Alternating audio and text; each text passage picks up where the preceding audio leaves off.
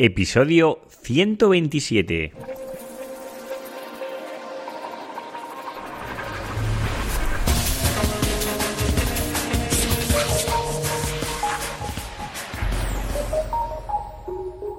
Muy buenos días y bienvenidos un día más al podcast de SEO Profesional. Ya sabéis, el programa, el podcast donde narro, donde explico mis experiencias propias en el posicionamiento web y en el marketing online.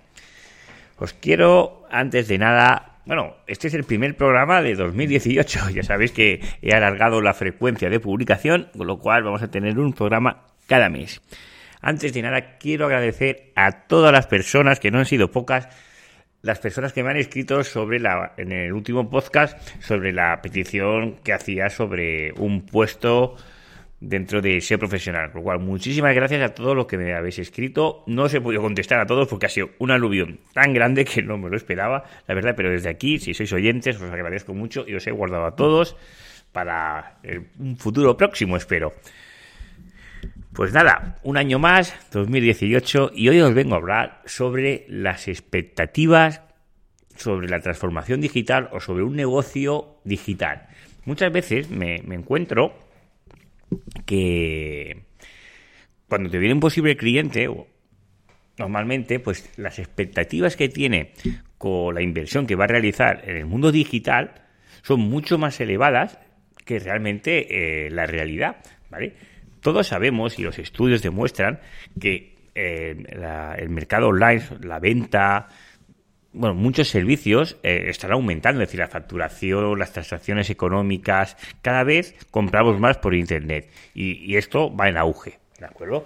Lo que también es verdad que esto no significa que por abrir una página web, esto significa que voy a comenzar a vender sin parar con una infraestructura hiper pequeña, con unos costes iniciales muy muy bajos y va a ser todo beneficio, porque es todo lo contrario, os lo puedo asegurar. Es decir, la competencia online es muy elevada.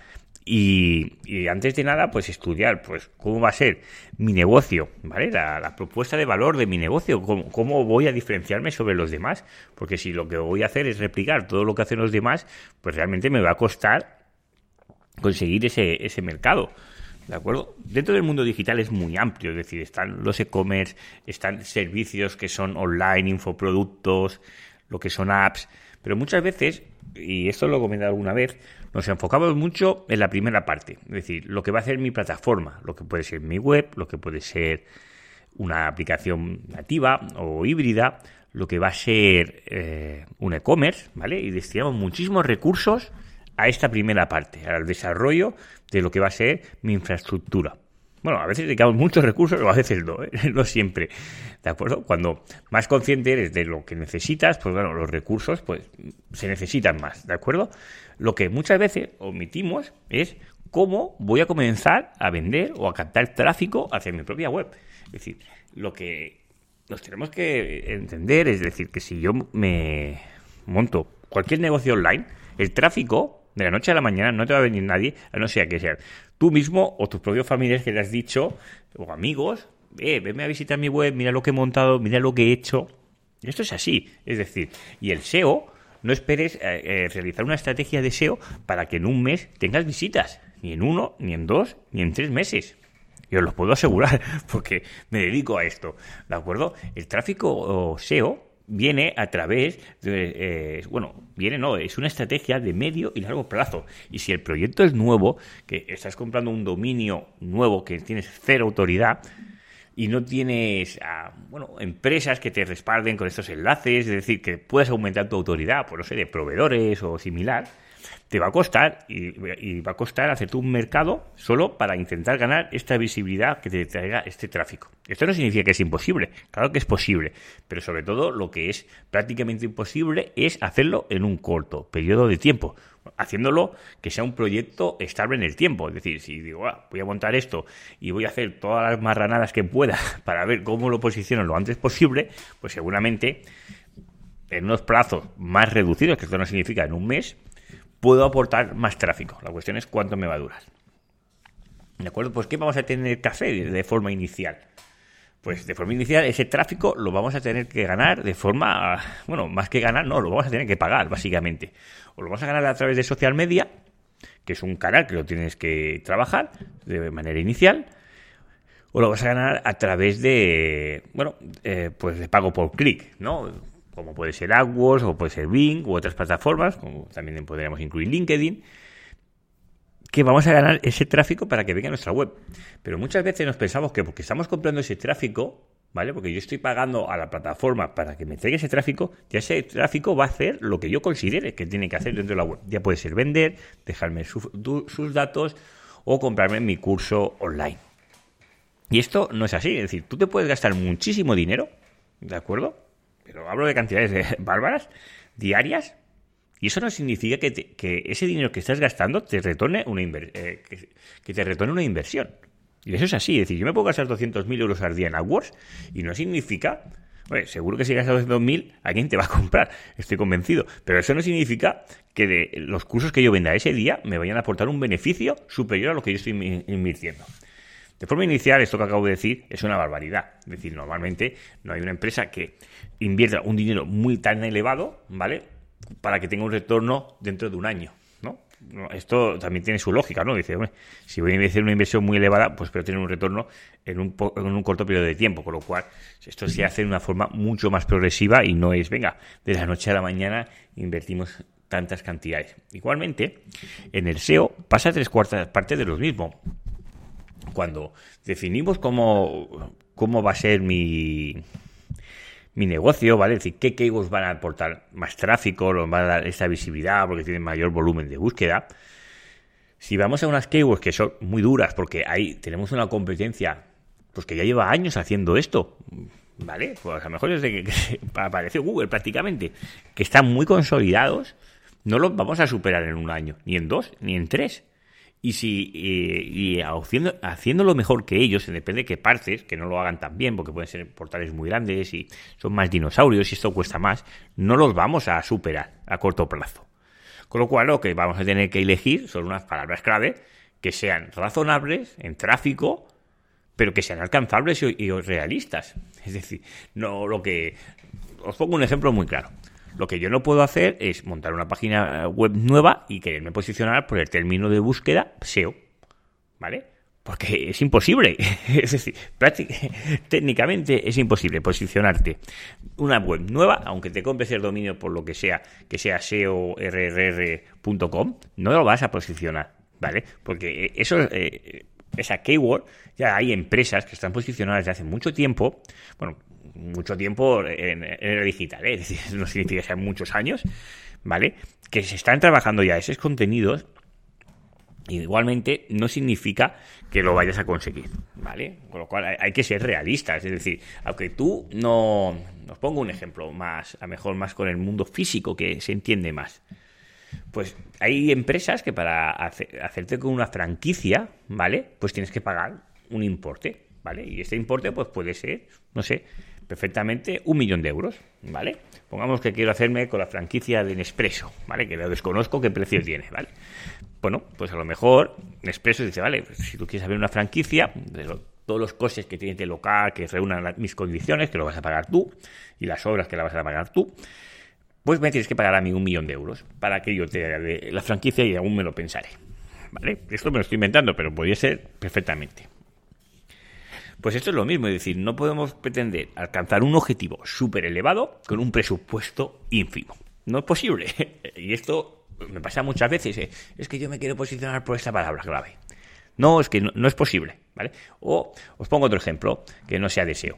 Yo quiero vender cada día, no sé, mil pedidos, ¿vale? Una web nueva que cero tráfico, no es nada conocido, tu producto, no lo vas a conseguir. Es decir, tú te puedes marcar que vas a vender, ¿vale? Y, que te saca con una rentabilidad que sea viable. Pero esto no lo vas a conseguir ni en un día, ni en dos, ni seguramente en un mes. ¿Vale? Con lo cual, inicialmente, lo que vamos a palmar es pasta. Y si lo hacemos bastante bien, pues esto se va a girar y vamos a conseguir tener un retorno de inversión positivo. ¿Vale? Pero esto no significa que sea sencillo. Es decir, realmente, porque yo invierta una cantidad muy elevada de dinero, no significa que yo voy a conseguir esos objetivos. Y a veces nos pensamos cuando se hablan de, cifras elevadas de inversión, que esto ya me garantiza que voy a conseguir el éxito. Y esto está muy alejado de la realidad. Es más, yo conozco a muchas empresas que han estado a punto de quebrar, si, no, si casi no han quebrado, ¿de acuerdo? Porque hicieron una inversión tan elevada, muy por encima de sus posibilidades, y luego los objetivos que tenían marcados no llegaron. Y esto pasa en empresas pequeñas como en empresas muy grandes, porque los he visto en los dos. He visto presupuestos altísimos, ¿vale? Altísimos, de más de siete dígitos en publicidad y tener unos fracasos enormes. Cuando digo enormes es fulminarse a todo el, bueno, directamente se fulmina a todo el equipo de marketing, ¿vale? Pero eh, a niveles financieros ser desastroso, es decir, tener unos balances que no, no, destruir la empresa porque tenía una solvencia muy elevada. Pero, y esto no lo he visto ni una, ni dos, ni tres, sino esto lo he visto muchas veces. ¿Vale? Y lo que pasa, sobre todo cuando yo digo, bueno, ¿cuáles son los objetivos? Y esto lo ves mucho y dice, no, mi objetivo el primer año es facturar un millón de euros. Y después es facturar cada día un millón de euros. Seamos realistas. si en un año has conseguido vender un millón de euros, ¿vale? Porque tienes este eh, tráfico, porque tienes estas métricas, ¿Cómo vamos a pasar? Del 1 a 1 diario. Es decir, como a mí me recuerda mucho esto cuando trabajaba en, sobre todo el mundo offline, los presupuestos, cómo se los presupuestos de la empresa. Pues este año vamos a crecer un 10%, y este un 10, y este un 15, ¿vale? Viene la crisis y dice, vamos a crecer un 10, y este un 15. A ver, si todo está cayendo, tú no vas a ser hiper excepcional, tú también vas a caer, ¿vale? Y a veces hasta que no te das la hostia bien grande en la cara, pues no te das cuenta que, bueno, los números y el papel lo aguanta todo. Dice, yo puedo hacer las predicciones y estadísticas que yo quiera. El papel lo aguanta todo. Luego la realidad, cuando se vayan cumpliendo los meses, veremos que aquello no se va a cumplir.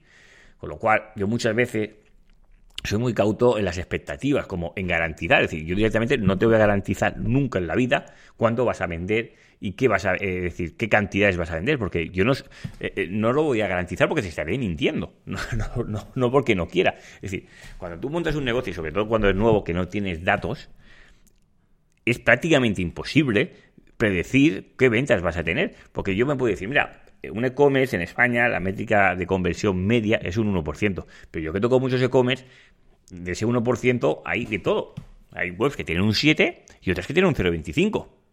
Hay, hay, mucha eh, diferencia y sobre todo en los sectores, con lo cual es muy difícil, por no decir imposible, pronosticar una tendencia de venta, sobre todo en un negocio nuevo. En, eh, en negocios que ya son consolidados, pues sí que puedes predecir, porque dice, mira, voy a hacer tanta inversión en publicidad respecto a estos años y esto va a tener un impacto de X respecto a esto y voy a aumentar este tanto por ciento. Y dependiendo de la, publicidad y de la variable, pues podemos resolver esta ecuación y podemos decir, mira, pues podemos estar en estos rangos.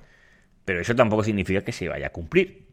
¿De acuerdo? Y hay que ser realistas, ¿vale? Sobre todo ser cautos. Es decir, negocios los negocios digitales funcionan, ¿vale? Es decir, todos mis clientes tienen beneficios y funcionan bien. Pero eso no significa que vaya a ser fácil.